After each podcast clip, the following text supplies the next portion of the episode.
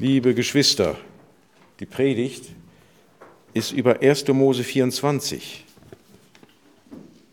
Und wer eine Bibel dabei hat, mag das mit aufschlagen.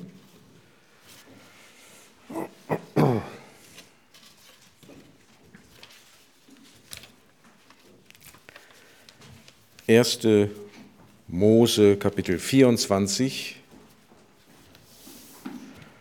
das Thema der Predigt habe ich so beschrieben, eine schöne Geschichte darüber, wie Gott seine Zusagen von einer Generation an die nächste weitergibt. Eine, eine, schöne Geschichte davon, wie Gott seine Zusagen von einer Generation an die nächste weitergibt. Und dieses Kapitel führt uns vor allen Dingen in das Wunder der Führung Gottes ein, dass es überhaupt noch Menschen gibt, äh, die glauben.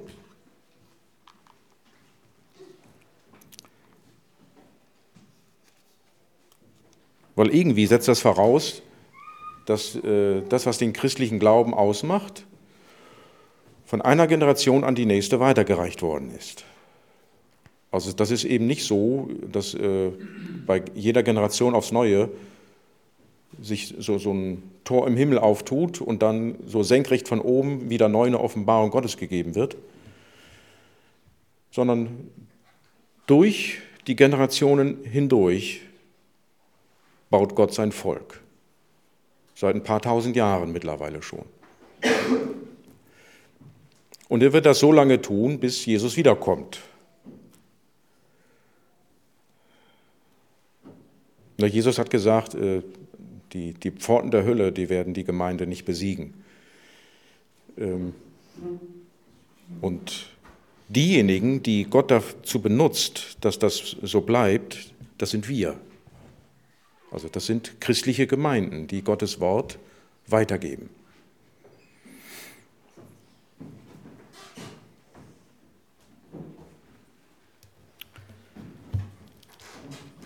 So, und jetzt haben wir hier im Alten Testament schon so eine Geschichte. Da geht es vor allem darum, wie von der Generation Abrahams zur Generation Isaaks die Verheißung weitergegeben worden ist.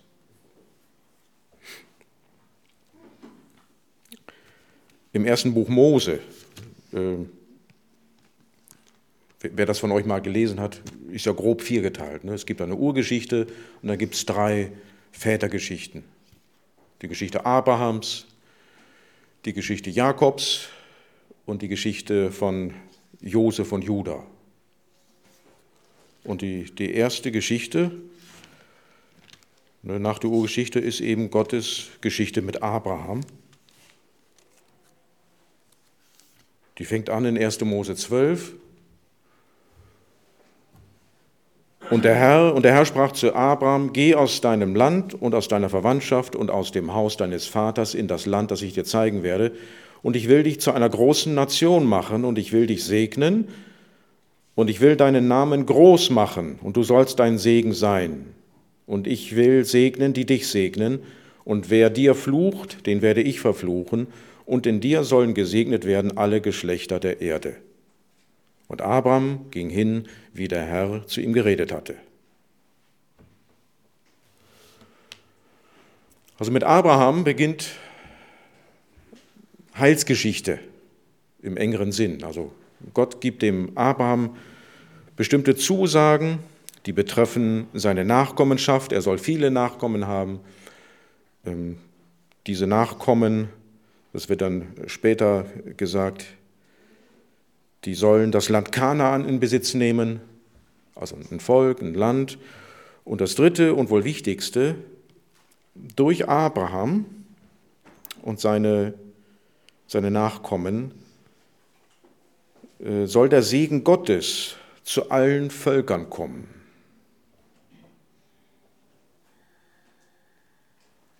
Das ist also ein ziemlich großes Programm oder wenn man so will, das ist äh, die, diese Zusagen, die Gott dem, dem Abraham gegeben hat, die beinhalten sehr viel, nicht weniger als die endgültige Aufrichtung der Herrschaft Gottes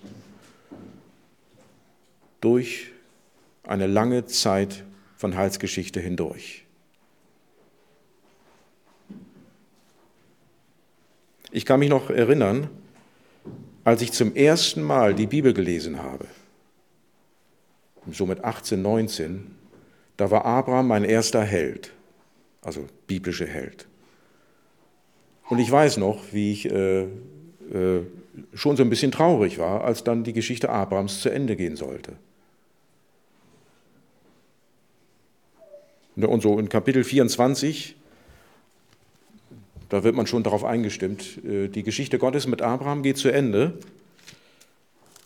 Abraham hat sich äh, ja, durch Gottes Führung als Glaubensmann bewährt. Gott hat ihn durch Glaubensprüfungen Prüfungen heranreifen lassen. Er hat ihm schlussendlich mit seiner Frau Sarah noch einen Sohn geschenkt, der der Erbe sein sollte, Isaak. Aber dann heißt es, äh, Kapitel 24, Vers 1, Abraham war sehr alt geworden und der Herr hatte ihn in allem gesegnet. Das heißt, Abraham selber hat schon, wenn man so will, eine Teilerfüllung der Zusagen erlebt, die Gott ihm mal gegeben hat. Abraham ist, äh,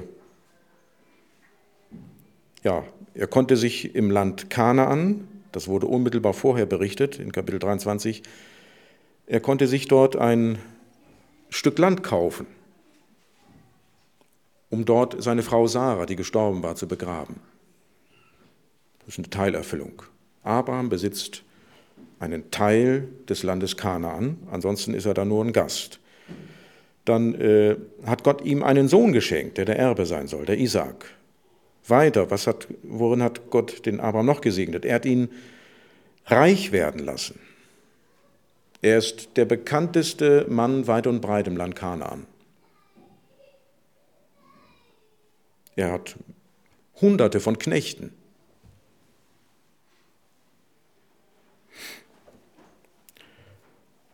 Vor allem Abraham steht im Glauben. Und diesen Glauben hat er vor allem darin zum Ausdruck gebracht, als er bereit war, seinen Sohn Isaak zu opfern. Und Gott gibt ihm diesen, den Isaak zurück als Glaubensgabe. Isaak, das soll derjenige sein, der nach Abraham die Zusage weiterführt und dann an die nächste Generation wiederum weitergibt.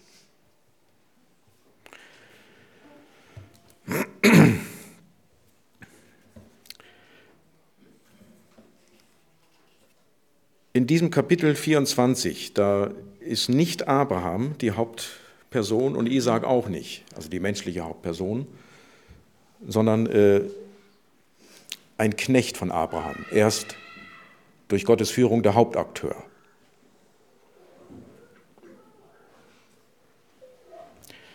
Kapitel 24, Vers 2. Da sagte Abraham zu seinem ältesten Knecht, der seinen ganzen Besitz verwaltete, Leg deine Hand unter meine Hüfte, ich werde dich beim Herrn, dem Gott des Himmels und der Erde, schwören lassen, dass du für meinen Sohn keine Frau aus den Kanaanäern auswählst, unter denen ich wohne, sondern du sollst in mein Land zu meiner Verwandtschaft gehen und von dort eine Frau für meinen Sohn, für Isaak nehmen.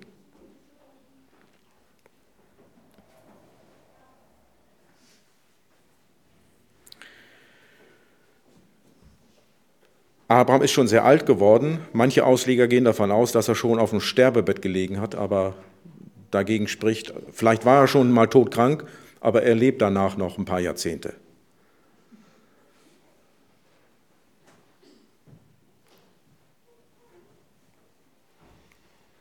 Ja, sieh zu, dass du für meinen Sohn keine Frau aus den, Kanaan, aus den Kanaanäern auswählst, unter denen ich wohne. Abraham hat die, sieht die Gefahr deutlich, dass wenn Isaak eine Frau aus dem Land Kanaan heiratet, dass er dann auch den Glauben der Kananäer annehmen wird. Und wenn Isaak nicht glaubt, dann kann er die Zusage nicht empfangen und weiterführen. Aber jetzt ist Isaak eben der erwählte Sohn, der soll das machen. Der soll im Glauben heranreifen, wachsen und nach dem Vorbild seines Vaters Abraham die Zusage weiterführen. Eine Grundvoraussetzung, sagt Abraham seinem Knecht, ist, er darf auf keinen Fall eine Frau von den Kananäern heiraten und sich mit deren Gott oder mit deren Göttern verbinden.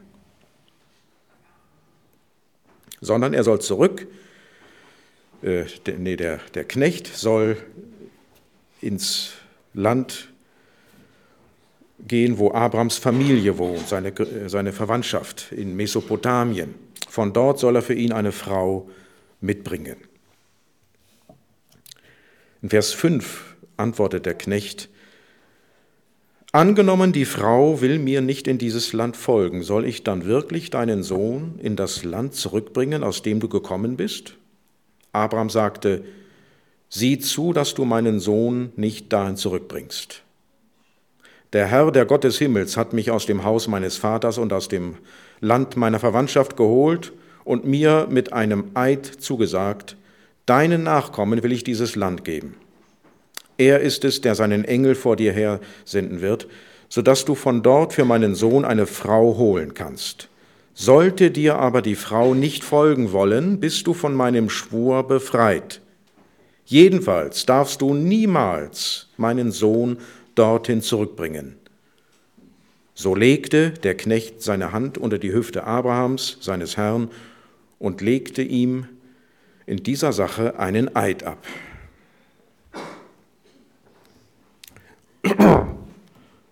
Vielleicht ein kurzer Hinweis zu dieser Schwurgeste. Der Knecht legt seine Hand unter die Hüfte Abrahams. Ist eine symbolische Schwurgeste. Er legt sie, wenn man so will, unter das Geschlechtsteil Abrahams. Bisschen komisch, ne? Ja. War damals offensichtlich so üblich in manchen Schwurhandlungen. Umso mehr es hier ja auch um die, die Nachkommenschaft Abrahams geht. Ne? macht diese symbolische Handlung Sinn, jedenfalls nach damaligem Verständnis.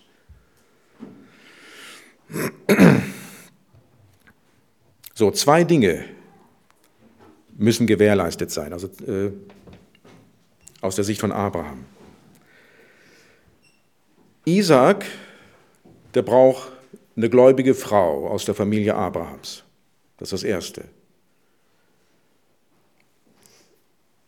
Das zweite, auf keinen Fall darf Isaak das Land Kanaan verlassen. Und man, man fragt sich so ein bisschen, wo ist das Problem? Warum geht Isaak nicht selber nach Mesopotamien und holt sich da eine Frau?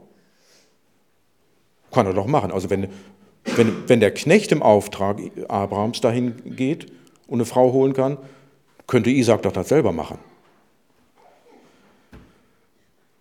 Hier wird geschwiegen.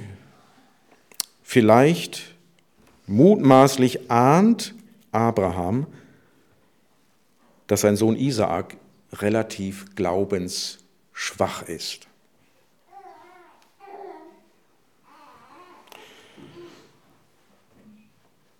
Jedenfalls, das ist eine auffällige Beobachtung, wenn man die Vätergeschichten liest, ne, Abraham, Isaak, Jakob, da fehlt eine Vätergeschichte, die mit Isaak. Also Isaak ist ziemlich eingeklemmt zwischen zwei große Glaubenshelden, wenn man so will, Abraham und Jakob. Und auch in der Geschichte Jakobs dann, da schneidet der Isaak nicht so gut ab. Ne? Der will ja unbedingt den Esau segnen, weil der so leckere Gerichte kochen kann.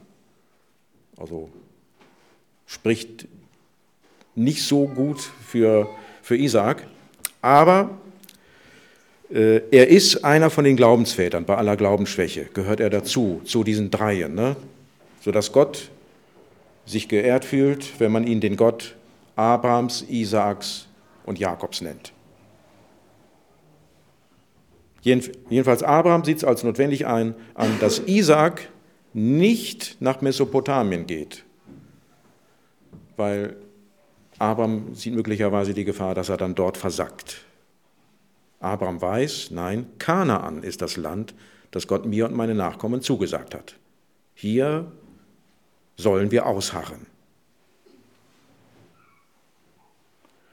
Vers 10. Dann nahm der Knecht zehn von den Kamelen seines Herrn und zog mit allerlei Kostbarkeiten aus dessen Besitz los. Er machte sich auf den Weg nach Aram Naharajim, zur Stadt Nahors, bei einem Brunnen vor der Stadt ließ er die Kamele niederknien. Es war gegen Abend, zu der Zeit, wenn die Frauen zum Wasserschöpfen herauskommen. Der Knecht nimmt allerlei Kostbarkeiten mit. Das sind Geschenke für die Braut und die Familie in Mesopotamien.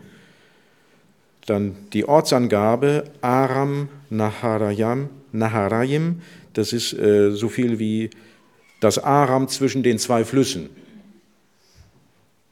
ist bezogen auf Mesopotamien. Da ist eine Stadt mit Namen Haran und dort hat sich die Verwandtschaft Abrahams angesiedelt und ist benannt worden nach einem Bruder von Abraham, Haran. Die Stadt wird dann noch genannt äh, Stadt Nahors. Und Nahor ist neben Haran der zweite Bruder von Abraham. Und er wird hier genannt, weil er der Großvater von Rebekka ist.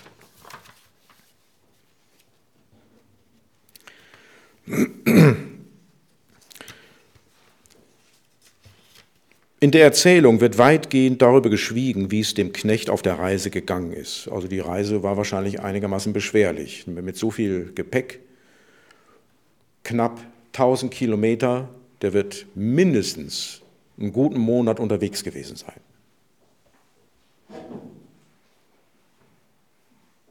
Ne? Also nicht mit Bus und Bahn, sondern zu Fuß und mit Kamelen. Aber er kommt wohlbehalten zu diesem Brunnen an.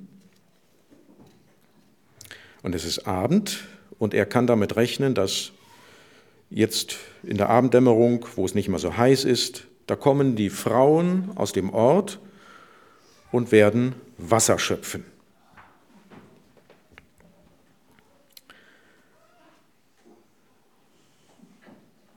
Vers 12. Er betete, O Jahwe, du Gott meines Herrn Abraham, bitte führe mich heute und erweise meinem Herrn Abraham Gnade. Ich stehe hier gerade an einer Quelle, und gleich kommen die jungen Frauen von den Einwohnern der Stadt heraus, um Wasser zu holen. Dann will ich eine von ihnen bitten, neige doch deinen Krug, dass ich trinken kann. Wenn sie dann sagt, trink nur, ich will auch deine Kamele tränken, dann lass es doch die sein, die du für deinen Knecht Isaak bestimmt hast. Daran werde ich erkennen, dass du meinem Herrn Gnade erweist.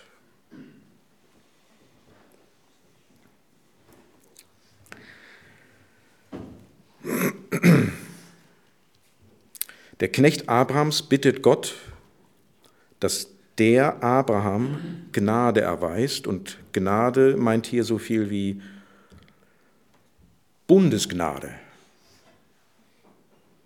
Also Gott hat dem Abraham und seinen Nachkommen Zusagen gegeben und jetzt bittet der Knecht Gott, er möge gemäß dieser Zusagen Abraham Gnade erweisen. Und es geht ja darum, dass sich eine Braut für Isaac findet. Und dann bittet äh, der Knecht, ja, er um ein, wenn man so, um ein Zeichen. Ne?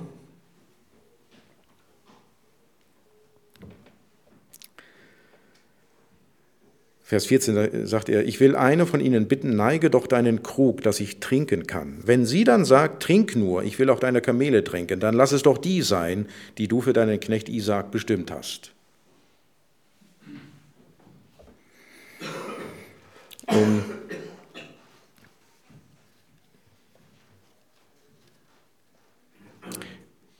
Ich werde mich jetzt nicht groß darüber auslassen, ob das alles so für uns vorbildlich ist. Ne? Also um wie viel und, und was für Zeichen können oder sollen wir Gott bitten. Äh, das Zeichen, was der Knecht hier bittet, ist aber ähm, weise. Der Test läuft ja darauf hinaus, dass das Wesen der Frau offenbar wird, die zum Brunnen kommt und Wasser schöpft oder nicht Wasser schöpft. Äh, die Bitte des Knechtes ist eigentlich eine Bitte um Gastfreundschaft. Und äh, der Knecht möchte herausbekommen, ob die, ob die erste Frau, die er anspricht, Gastfreundschaft nur nach Pflicht tut oder darüber hinaus Gastfreundschaft üben möchte. Gastfreundschaft nach Pflichtprogramm wäre, sie wird gebeten, gib mir doch einen Schluck zu trinken. Sie reicht ihm den Krug, sagt, ja, trink mal und geht wieder weg. Wenn sie dann aber von sich aus sagt, äh, komm, äh, ich sehe, du hast so viele Kamele, lass mich doch die Kamele tränken. Wenn sie das von sich aus sagt, so der Knecht, lässt sich daraus ableiten, dass es eine für Isaak geeignete Frau ist. Wir würden sagen, ist ganz schön gewagt. Ne?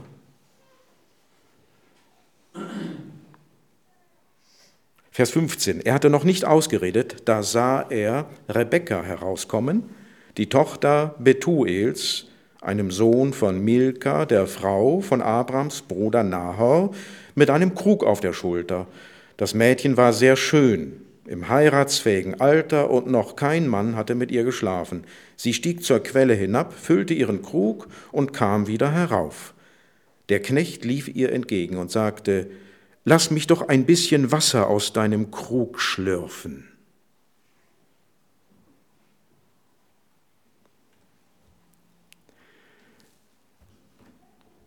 Diese, äh, die Angabe des Namens Rebecca, die ist äh, dies für uns als Leser. Der Knecht weiß noch nicht, um wen es sich handelt.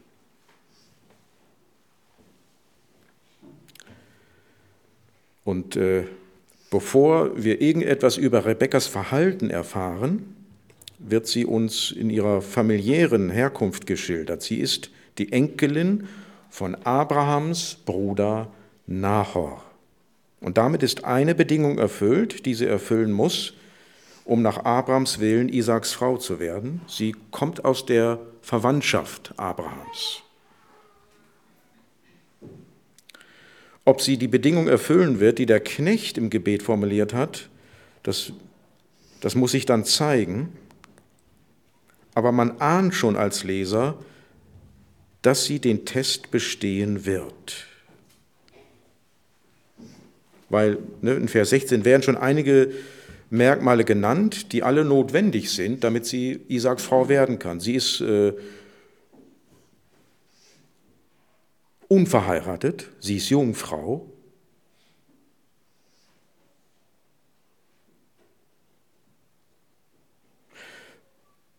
Wichtig ist, ist, auch hier die, die Verbindung von in Vers, äh, zwischen Vers 14 und 15. Er hatte noch nicht ausgeredet. Das erinnert so ein bisschen an äh, das, was, was Gott beim Propheten Jesaja an einer Stelle sagt. Noch ehe sie rufen, werde ich antworten. Also das Gebet des Knechtes ist offensichtlich von Gott so gewollt. Es gefällt Gott, dass der Knecht so gebetet hat. Und Gott hat nur darauf gewartet, jetzt auf dieses Gebet zu antworten. Schneller, als der Knecht sich das vorstellen kann. Er hat noch nicht ausgeredet. Vers 18, sie sagte, Trink nur, Herr, und ließ schnell den Krug in ihrer Hand herunter und gab ihm zu trinken. Nachdem sie ihm so viel er wollte hatte trinken lassen, meinte sie, lass mich auch für deine Kamele Wasser schöpfen, bis sie genug haben. Schnell leerte sie den Krug in die Tränkrinne und lief immer wieder zurück zur Quelle, bis sie genug Wasser für seine Kamele geschöpft hatte. Der Mann beobachtete sie und wartete schweigend, ob der Herr seine Reise, seine Reise gelingen lassen würde oder nicht.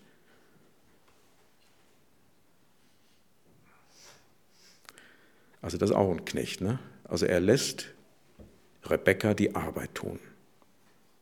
Also er hilft ihr nicht. Warum? Er will austesten, ob sie irgendwann anfängt zu meckern. Ne, also ob sie nach dem dritten Kamel sagt, also kannst du mir ja mal ein bisschen helfen. Ne? Nein, macht sie nicht. Also ein paar hundert Liter schöpft Rebecca. Weiß ich, vielleicht tausend Liter mit so einem Krug. Weiß ich, 60, 70, 80 Mal geht sie rauf und runter mit dem, mit dem Krug. Das ist eine ganz schöne Arbeit. Ne? Hervorgehoben wird, äh, dass sie das schnell macht. Also schon, äh, der Knecht bittet sie, äh, gib mir doch, lass mich doch ein bisschen von, aus dem Krug schlürfen. Schnell lässt sie den Krug in der Hand herunter und gibt ihm zu trinken. Oder dann auch Vers 20. Schnell leerte sie den Krug in die Tränkrinne und lief immer wieder zurück zur Quelle, bis sie genug Wasser für seine Kamele geschöpft hatte. Das ist ein Signalwort. Schnell. Wenn man die Geschichte Abrahams gelesen hat,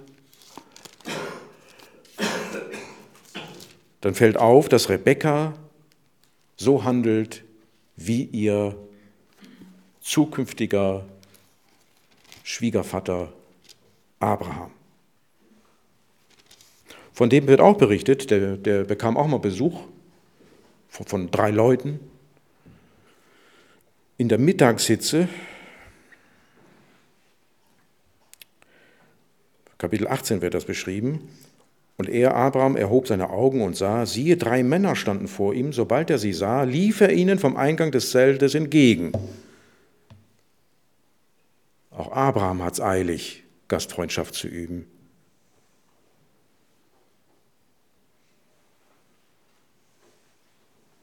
Oder noch, äh, da eilte Abraham ins Zelt zu Sarah und sagte, nimm schnell drei Maß Mehl, Weizengrieß, Gnete und mache Kuchen. Und Abraham lief zu den Rindern und nahm ein Kalb, zart und gut, und gab es dem Knecht und so weiter.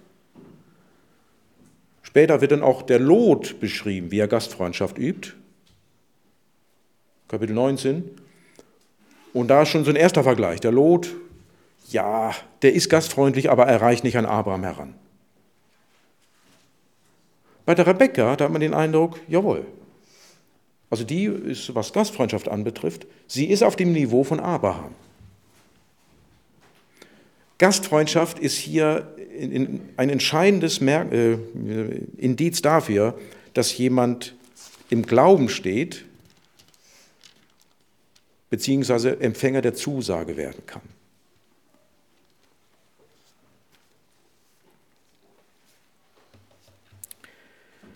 Vers 22. Als die Kamele genug getrunken hatten, holte der Mann einen goldenen Ring hervor, einen halben Schickel schwer und zwei goldene Spangen je zehn Schekel schwer für ihre Handgelenke.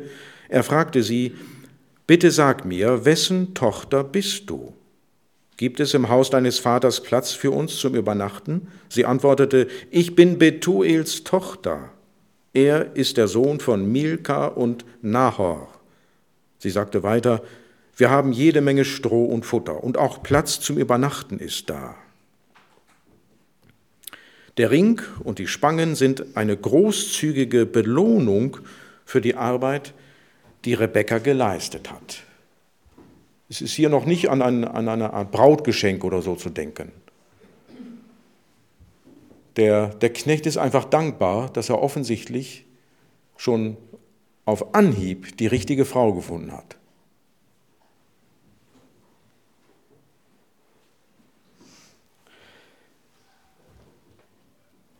Rebekka stellt sich ihm dann vor als Sohn, äh, als Betuels Tochter und hebt dann hervor, dass der Betuel der Sohn von Milka und Nahor ist. Das heißt, sie geht äh, zwei Generationen nach hinten. Sie geht, äh, wenn sie von sich redet und von ihrer Verwandtschaft redet, geht sie zwei Generationen nach hinten bis zur Generation Abrahams, wenn man so will. Nahor ist auch ein Bruder von Abraham, so wie Haran. Es soll deutlich werden, dass äh, Rebekka eine würdige Frau ist, in der, äh, in der Familie Abrahams. Also Rebekka ist so gesehen in doppelter Weise mit Abraham, mit, mit Abraham verbunden, einmal durch seinen Bruder Haran und dann durch seinen Bruder Nahor. Vielleicht noch ein Hinweis zu, äh, zu Nahor und Haran. Es wird äh, berichtet, dass Haran ziemlich früh gestorben ist.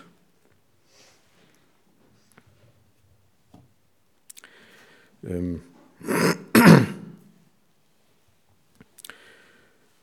Haran hatte eine Tochter, die Milka. Und offensichtlich gab es niemanden nach Harans Tod, der sich um Milka kümmern konnte. Das tat dann der Bruder von, von Haran, der Nahor. Der hat dann, wenn man so will, seine Nichte geheiratet, damit ja, seinem Bruder Haran Nachkommen gezeugt werden durch Nahor.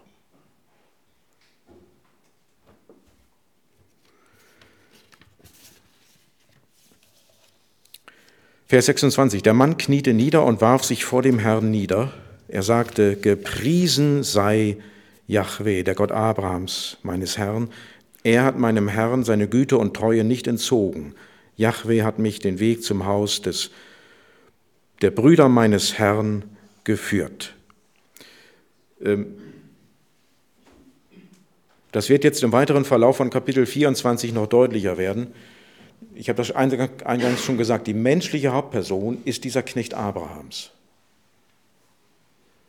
Er ist äh, ein enormes Vorbild für uns in zweierlei Hinsicht. Zum einen, wenn er betet, dann geht es ihm vor allen Dingen um die Erfüllung von Zusagen, die Gott gemacht hat. Das zweite, der Grund für, für, für Dank und Lob bei dem Knecht ist für ihn dann gegeben, wenn sich Zusagen Gottes erfüllen.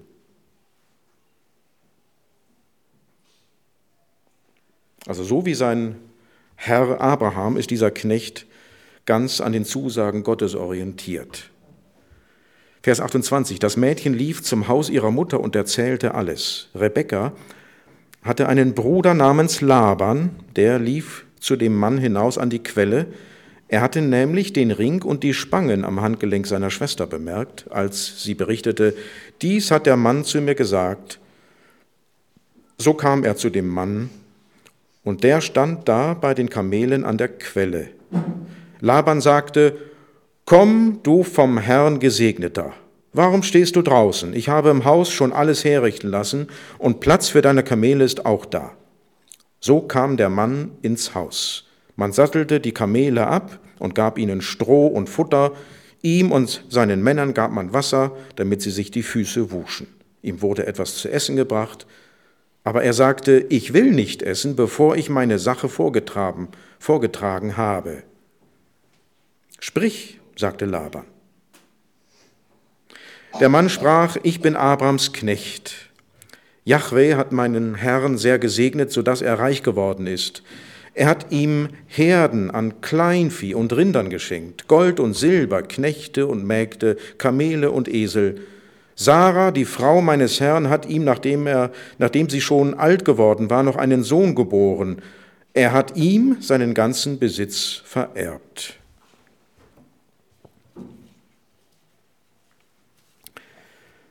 Der Knecht von Abraham, der ist auch schlau.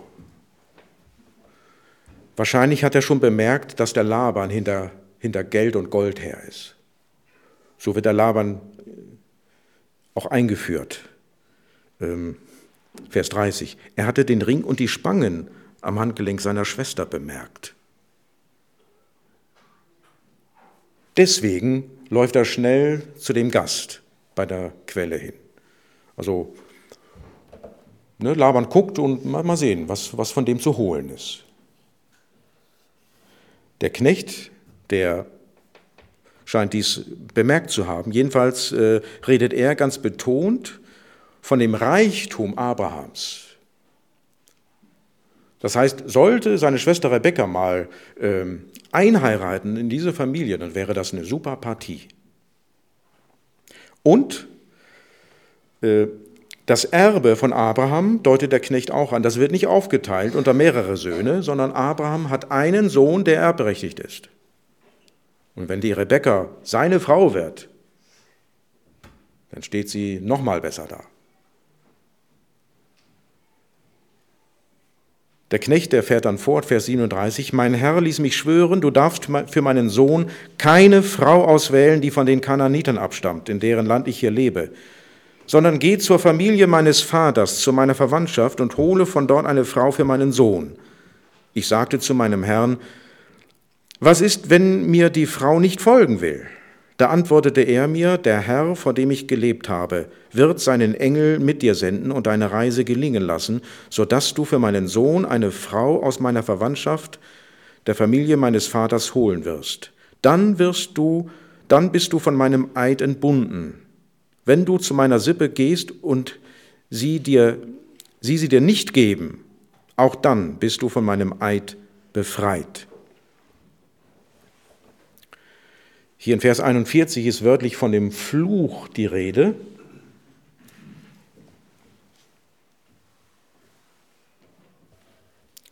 Und es geht hier wohl um den Fluch, der mit dem Eid verbunden ist. Also Abraham hat seinem Knecht offensichtlich auch gesagt, wenn du meinen Auftrag, den angenommen du geschworen hast, nicht ausführst, dann verfluche ich dich. Ist also für Abraham eine ernste Sache. Für den Knecht war das in Ordnung. Der hat gesagt, ja, ich äh, nehme den Eid auf mich. Ich verpflichte mich, alles zu tun, äh, damit äh, entweder Isaac eine Frau findet, was hoffentlich passieren wird, und falls das nicht klappen sollte, sorge ich dafür, dass Isaac auf jeden Fall im Land Kanaan bleibt, bis er von irgendwo anders her eine Frau bekommt.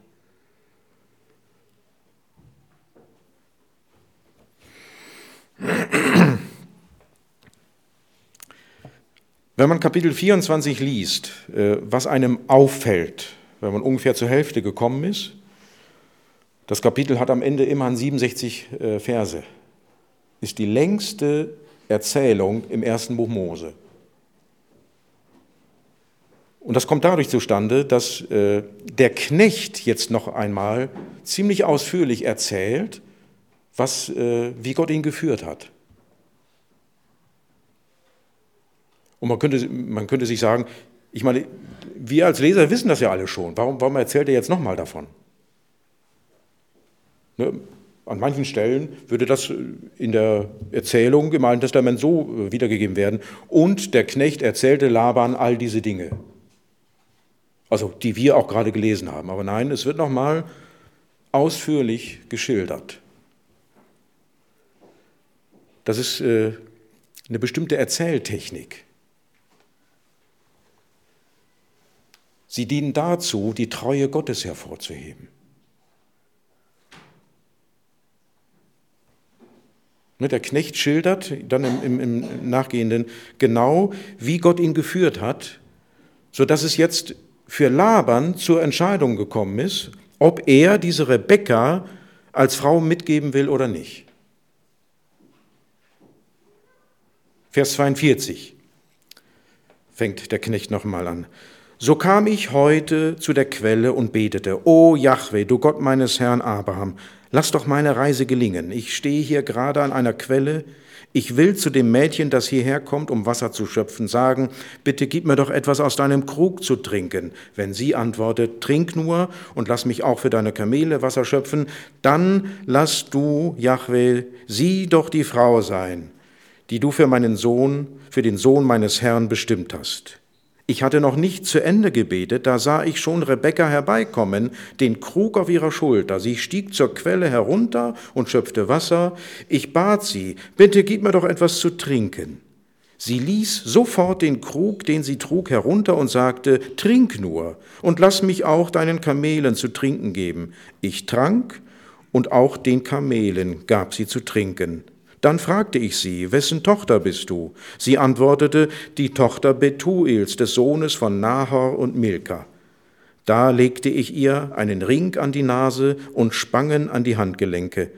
Dann kniete ich mich hin und betete Jahwe an. Ich pries Jahwe, den Gott meines Herrn Abraham, der mich auf dem Weg treu geführt hat, auf dass ich die Tochter aus der Verwandtschaft meines Herrn für seinen Sohn nehme. Nun sagt mir, ob ihr meinem Herrn Güte und Treue erweisen wollt. Und falls nicht, sagt es mir auch, dann werde ich anderswo suchen. Der Knecht baut auch einen gewissen Druck auf für Laban. Er bezeugt, äh, dass Gott ihn auf dem Weg treu geführt hat. Und wörtlich ist vom Weg der Treue die Rede. Gemeint ist der Weg der Reise, auf der Gott den Knecht Abrahams treu geführt hat. Und dann im Anschluss fragt er, der Knecht, den Laban, ob er denn jetzt seinem, seinem Herrn Abraham auch Güte und Treue, Treue erweisen wollte. Ja, was soll Laban jetzt machen? Ne? Nachdem Gott offensichtlich Güte und Treue erwiesen hat, soll Laban sich dem jetzt entziehen wollen? Vers 50, Laban und Betuel antworteten, diese Sache hat der Herr gefügt. Daher haben wir keine Wahl. Hier ist Rebekka. Nimm sie und geh, dass sie den Sohn deines Herrn heiraten möge, wie Jahwe es gesagt hat. Als Abrams Knecht ihre Worte hörte, warf er sich auf die Erde vor Jahwe nieder. Dann packte er, dann packte der Knecht Silber und Goldschmuck aus, holte festliche Kleider hervor und schenkte alles Rebekka. Ihrem Bruder und ihrer Mutter gab er kostbare Geschenke. Danach aßen und tranken er und seine Männer bei ihm und übernachteten.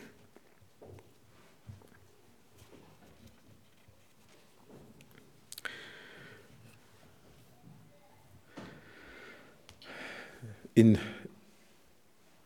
es wird da im, äh, in der Bibel nicht so viel darüber berichtet, was, äh, welche Haltung wir beim Gebet einnehmen. Ne? Also wie haben die Menschen damals gebetet? Bei uns ist es üblich, wir, wir sitzen oder stehen. Damals war es üblich, ohne dass das jetzt ein Gesetz ist für heute, dass man äh, gewöhnlich auf dem Boden niederfällt, also auf die Knie und dann mit den Händen voran. Also eher wie in einer Moschee als in der Kirche. Aber ist rein kulturell. Aber ich finde, es ist eine schöne Geste. Ne? Es ist äh, eine Geste der, der Hingabe und tiefster Dankbarkeit und Ehrfurcht. Der Knecht, der gibt Rebekka festliche Kleider Silber- und Goldschmuck. Es war nicht unbedingt üblich damals, dass die zukünftige Braut von der Familie des Bräutigams Geschenke erhielt, sondern äh, es war gewöhnlich so, die äh, Familie der Braut, die bekam von der Familie des Bräutigams das Brautgeld, Pi mal Daumen, ein Jahreslohn. Und häufig war es so, dass die Familie der Braut dieses Brautgeld der Braut wieder mitgab als Mitgift oder ein Teil davon. Möglicherweise deutet die Geste des, des Knechtes darauf hin, dass er damit rechnet, hm, die Rebecca, die wird von ihrer Familie nicht viel mitkriegen als Mitgift. Also gebe ich ihr das schon mal persönlich.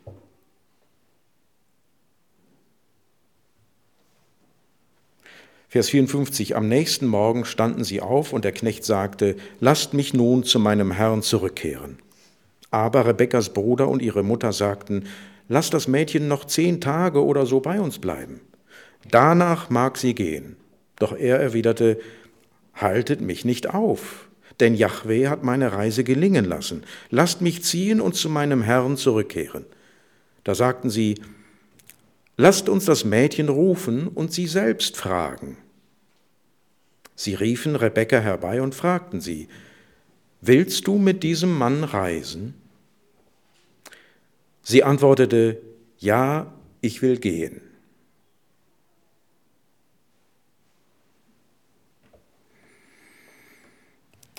Manche Ausleger meinen, dass Laban und seine Mutter an dieser Stelle die ganze Hochzeit in Frage stellen. Es geht hier aber wahrscheinlich nur, wirklich nur um die Frage, ob sie jetzt sofort schon mitreist oder noch ein paar Wochen bei ihren Eltern bleibt und bei ihrem Bruder. Ähm, und dennoch ist dies äh, ein gewisser Höhepunkt in der Erzählung, zumindest was eben diese Frau Rebecca anbetrifft. Sie kriegt hier jetzt äh, die Möglichkeit, selber dazu Stellung zu beziehen, an welcher Familie sie mehr hängt. Will sie noch möglichst äh, viel Zeit bei ihrer Familie zu Hause verbringen oder, oder wird sie äh, dem, dem Wort des Knechtes ge, gehorchen und sagen, nee, ich, äh, ich gehe sofort mit ihm mit? Und dass Rebekka sich dann so entscheidet, ja, ich will gehen, jetzt sofort, bezeugt noch einmal, sie gehört in Abrams Familie. Wie passt da rein? Sie ist die richtige Frau, wenn es darum geht, dass die Zusagen, die Gott Abraham gegeben hat, eine Generation weitergereicht werden. Vers 59, so verabschiedeten sie ihre Schwester Rebekka mit ihrer Amme und den Diener Abrahams mit seinen Männern. Sie segneten Rebekka mit folgenden Worten, mögest du unsere Schwester zu Tausenden von Zehntausenden werden. Mögen deine Nachkommen das Tor ihrer Feinden Besitz nehmen. Rebekka machte sich mit ihren Mädchen auf, sie bestiegen die Kamele und folgten dem Mann. So nahm der Knecht Rebekka und trat die Rückreise an. Schwester Rebekka heißt so viel wie äh, weibliche Verwandte. Die ganze Sippe gibt ihr den Abschied und im Hebräischen klingt hier ein Wortspiel an. Rebekka äh, klingt im Hebräischen ähnlich wie Segen und klingt auch ähnlich wie die Zahl 10.000. Und die Verbindung ist, äh, ja, Rebekka soll den Segen erben, den Gott Abraham und seine Nachkommen zugesagt hat. Und sie soll daran beteiligt sein, diesen Segen weiterzugeben. Nach ihr sollen viele Nachkommen zur Welt kommen, die zur Familie Abrams gehören. Aus der Sicht der, der Verwandtschaft von Rebekka ist natürlich hier so, ähm, ja, so Überschwang dabei. Ne? Da, wird über, da wird reichlich übertrieben. Äh, also ne, mögest du unsere Schwester zu Tausenden von Zehntausenden werden. Also tausend mal Zehntausend. Also mögest du zehn Millionen Nachkommen kriegen. Also deine, deine Familie, deine Sippe soll mal so groß werden. Ne, also, damit kann man nicht rechnen. In gewisser Weise äh, sind wir, seid ihr alle Nachkommen dieser Frau Rebekka und von Isaak, wenn ihr wie die beiden der Zusage Gottes glaubt. Und wenn man das mal alles zusammenrechnet, kommen schon ein paar Millionen zusammen. Ne?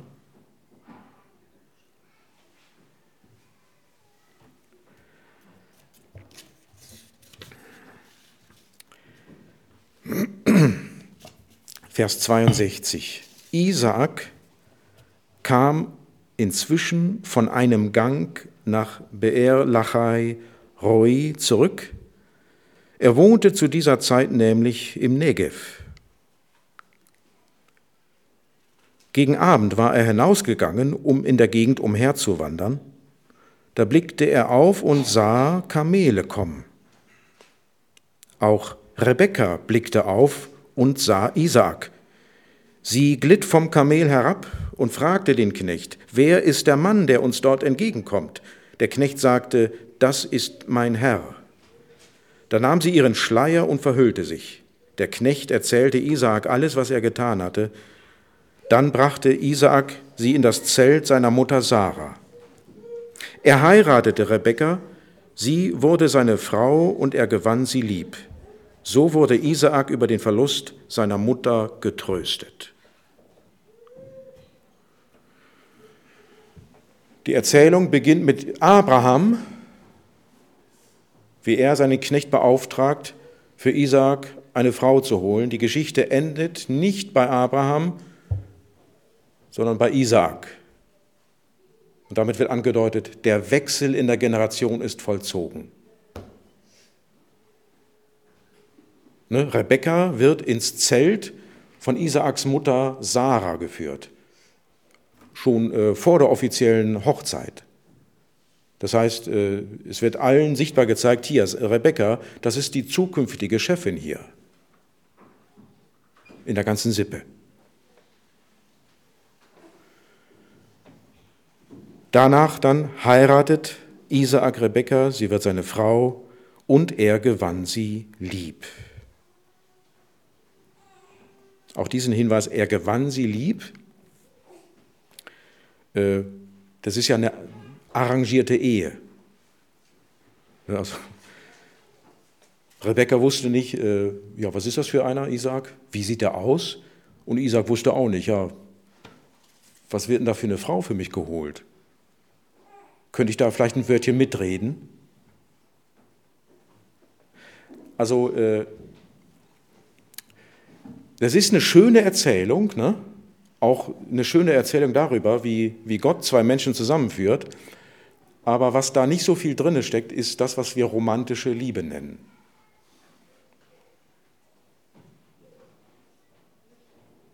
Auch ne, das, äh, als die beiden aufblicken.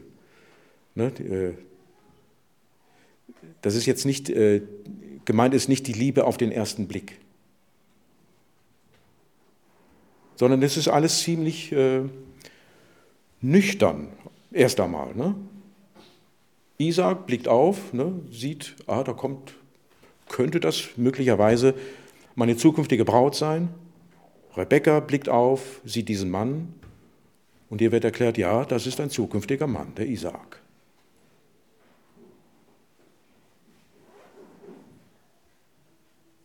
So, noch die eine oder andere Anwendung aus dieser Erzählung. Das eine habe ich ihm schon mal angesprochen, Eheschließungen im Alten Testament und heute. Ähm, in der Bibel steht ja nicht so viel darüber drin, äh, was so die rechtlichen Grundlagen einer Ehe sind oder wie überhaupt Hochzeiten oder, oder Heirat vollzogen wird. Also damals gab es keine Standesämter und das wurde alles, es, es unterlag dem Sippenrecht. Also die Sippe des Bräutigams und die Sippe der Braut schließen einen Ehevertrag. Und da geht es auch um, um, um Geldangelegenheiten und dergleichen. Äh, wir leben heute natürlich viel stärker in einer Zeit des Individualismus. Wir gehen wie selbstverständlich davon aus, dass Eltern ihren Kindern, ihren erwachsenen Kindern nicht dreinreden, wenn es um Heiraten und um Partnerwahl geht. Diese Erzählung bricht demgegenüber aber eine Lanze dafür, dass erwachsen gewordene Kinder bei der Partnerwahl auch auf den Rat ihrer Eltern hören sollten.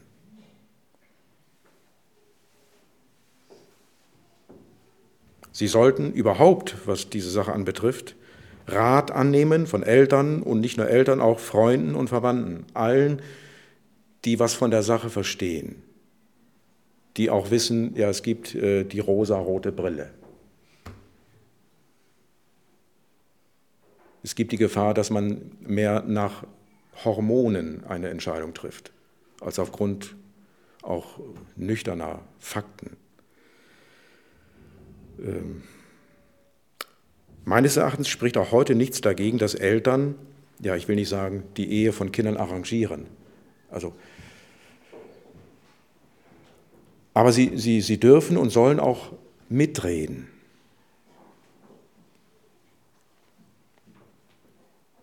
Dieser Gedanke scheint uns vielleicht völlig fremd, weil wir eben vor allem, wenn wir von Liebe reden, von romantischer Liebe reden.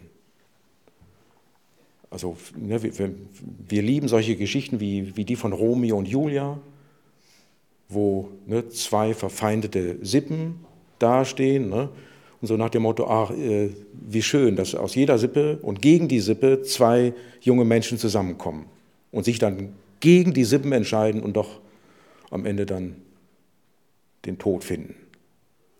Das finden wir schön. Ne? Das äh, gucken wir uns gerne an und fangen an zu heulen.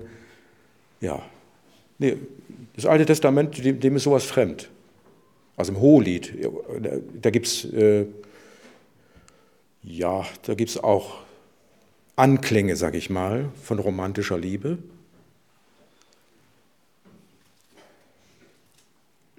Aber die Hauptbetonung, wie wir sie hier vor Augen haben, ist die, dient die Ehe der Fortführung der Zusagen Gottes. Und das ist auch eine wichtige, grundlegende Frage für, für heute. Ne? Wenn, wenn ein junger Mann sich fragt, ein junger Christ sich fragt, welche Frau sollte ich heiraten, wenn eine junge Frau sich fragt, welchen Mann sollte ich heiraten, die Hauptfrage wird die sein, wird unsere Ehe dem dienen, dass Gottes Zusage weitergeführt wird durch uns? Sind wir miteinander ein Team, wenn es darum geht, an Gott zu glauben und seine Zusagen weiter zu vermitteln?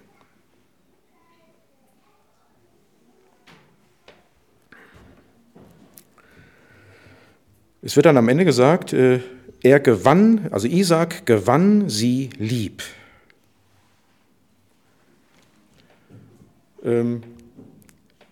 Es ist ja gleichsam umgekehrt, wie wir das gewohnt sind. Wir denken, die, un, die, die, äh, die wichtigste Voraussetzung für eine Ehe ist Liebe. Also, dass man sich schon genügend kennt und weiß, ja, den werde ich lieben können mein ganzes Leben. Das wird hier umgekehrt. Hier wird die Ehe als Beet für die Liebe dargestellt. Da kommen zwei Menschen zusammen, hier, die kennen sich erstmal gar nicht. Die wissen nur, dass sie einigermaßen eine gemeinsame Ausrichtung auf Gott hin haben. Und dann gewinnen sie sich lieb. Es fängt damit an, dass sie bereit sind, dass einer bereit ist, dem anderen lebenslange Treue zu versprechen.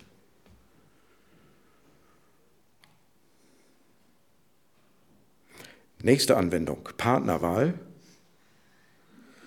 Die Erzählung in 1. Mose 24 greift ein Thema auf, welches im Verlauf der Bibel noch häufiger angesprochen wird.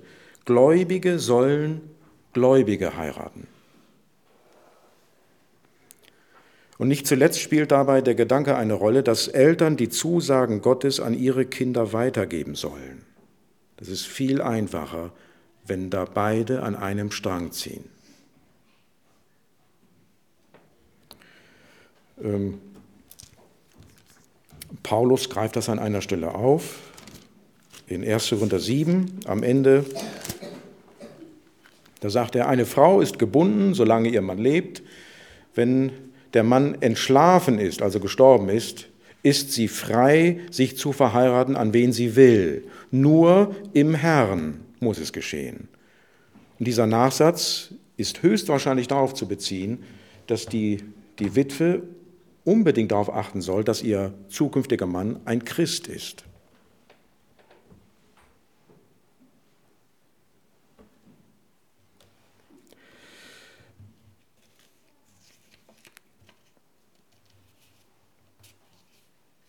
Und danach ein Wort zu den Zusagen Gottes. Gott ist, Gott ist ständig dabei, seine Zusagen, die er Abraham gegeben hat, zu erfüllen. Und dass er sich dafür einige tausend Jahre Zeit lassen würde, wer hätte das gedacht? Das hat wahrscheinlich Abraham nicht gedacht, dass die Erfüllung der Zusagen sich über Jahrtausende hinziehen würde. Aber es kommt uns zugute, dass es so lange gedauert hat. Wäre vor 3000 Jahren Schluss gewesen, also hätte Gott 3000 Jahre nach Abraham quasi schon alles erfüllt gehabt, denn wären wir nicht dabei. Also es ist das Glück der Spätgeborenen, dass sie immer noch mit dabei sein dürfen. Ne? Vor tausend Jahren gab es mich noch nicht. Da gab es euch auch noch nicht. Hätte Gott damals schon Schicht im Schacht gemacht, Jesus wäre wiedergekommen, ja. Also ihr habt äh, Grund, Gott dafür zu danken, dass er sich richtig viel Zeit lässt mit der letzten Erfüllung seiner Zusagen. Und ihr könnt euch, äh, braucht euch keine Gedanken zu, darüber zu machen, ob es sich noch lohnt, ne, Kinder in die Welt zu setzen und dergleichen. Natürlich. Ja, Jesus kann morgen wiederkommen, aber auch erst in tausend Jahren.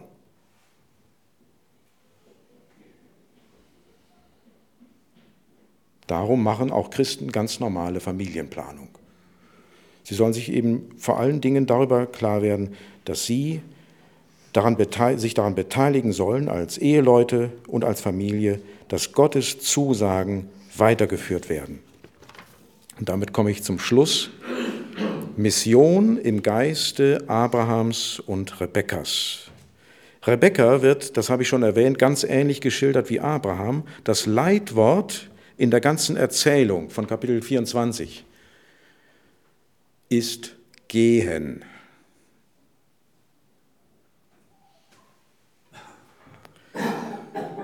Und siebenmal wird dieses Wort auf, Rebe auf Rebekka bezogen.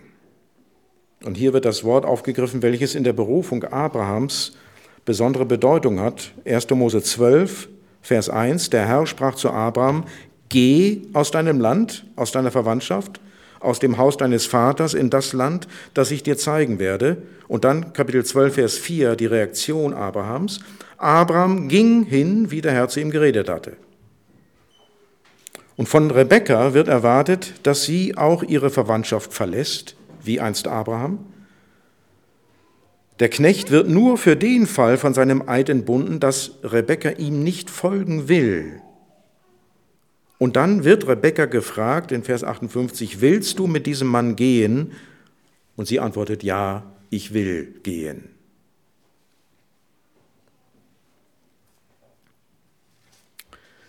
Also Abraham und Rebekka sind uns ein Vorbild darin, ähm, auch über den Tellerrand der eigenen Verwandtschaft zu gucken, wenn es darum geht, die Zusagen Gottes weiterzugeben.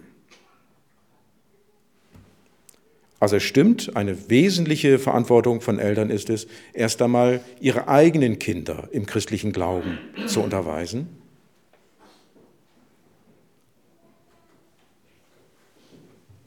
Die Frage ist dann nur, ja, was ist mit den vielen Kindern und Jugendlichen von ungläubigen Eltern? Sind die jetzt dazu verdammt, dass sie keine Unterweisung kriegen oder wie? Nee, äh, das müssen alles wir übernehmen. Ne? Es sind Christen, die den Auftrag bewusst wahrnehmen, die Zusagen, die Gott Abraham gegeben hat, an möglichst viele Menschen weiterzugeben, jung und alt. Es gibt Menschen um uns herum, die kennen das Evangelium von Jesus Christus nicht. Wir sind aufgerufen zu gehen.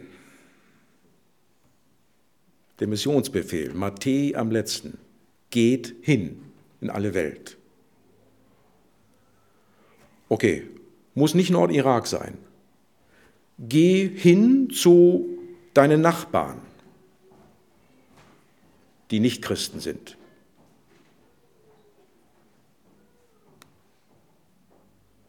Geh hin äh, in einen Verein, in einen Sportverein oder sonst in einen Skatverein. Geh irgendwo hin, wo es nicht Christen gibt. Freunde dich mit ihnen an. Also so gut es geht. Werde einer von ihren, ohne dass du, ich sag mal, ihre Sünden übernimmst. Aber Docke, docke bei ihnen an, geh echte Beziehungen mit ihnen ein und suche nach Gelegenheiten, ihnen die Zusagen weiterzureichen, die Gott vor 4000 Jahren dem, dem Abraham gegeben hat. Aber heute reden wir nicht mehr so umständlich von den Zusagen, die Gott Abraham gegeben hat. Ne? Wenn wir heute Mission betreiben, wissen wir ganz genau, es gibt diese eine Person, in der haben sich alle Zusagen erfüllt, Jesus Christus. Deswegen, wenn wir von den Zusagen Gottes sprechen, die wir Menschen weitergeben, wir reden vom Evangelium. Wir reden davon, dass es Vergebung der Sünden durch Jesus gibt und durch ihn das wahre Leben. Ich schließe mit Hebräer 11, einem schönen Vers.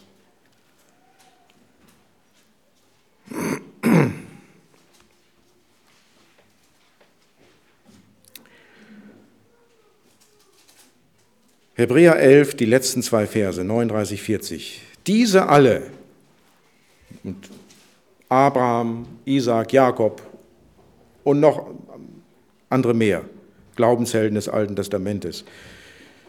Diese alle, die durch den Glauben ein Zeugnis erhielten, haben die Verheißung nicht erlangt, also die vollkommene Erfüllung haben sie nicht erfahren, da Gott für uns etwas Besseres vorgesehen hat, damit sie nicht ohne uns vollendet werden sollten. Gott hat eine grandiose Erfüllung der Zusagen an Abraham sich vorgenommen. Ein ewiges Leben, Auferstehung von den Toten, neuer Himmel, neue Erde. Wir sind berufen, das in Besitz zu nehmen, wenn Jesus wiederkommt. Amen. Ja.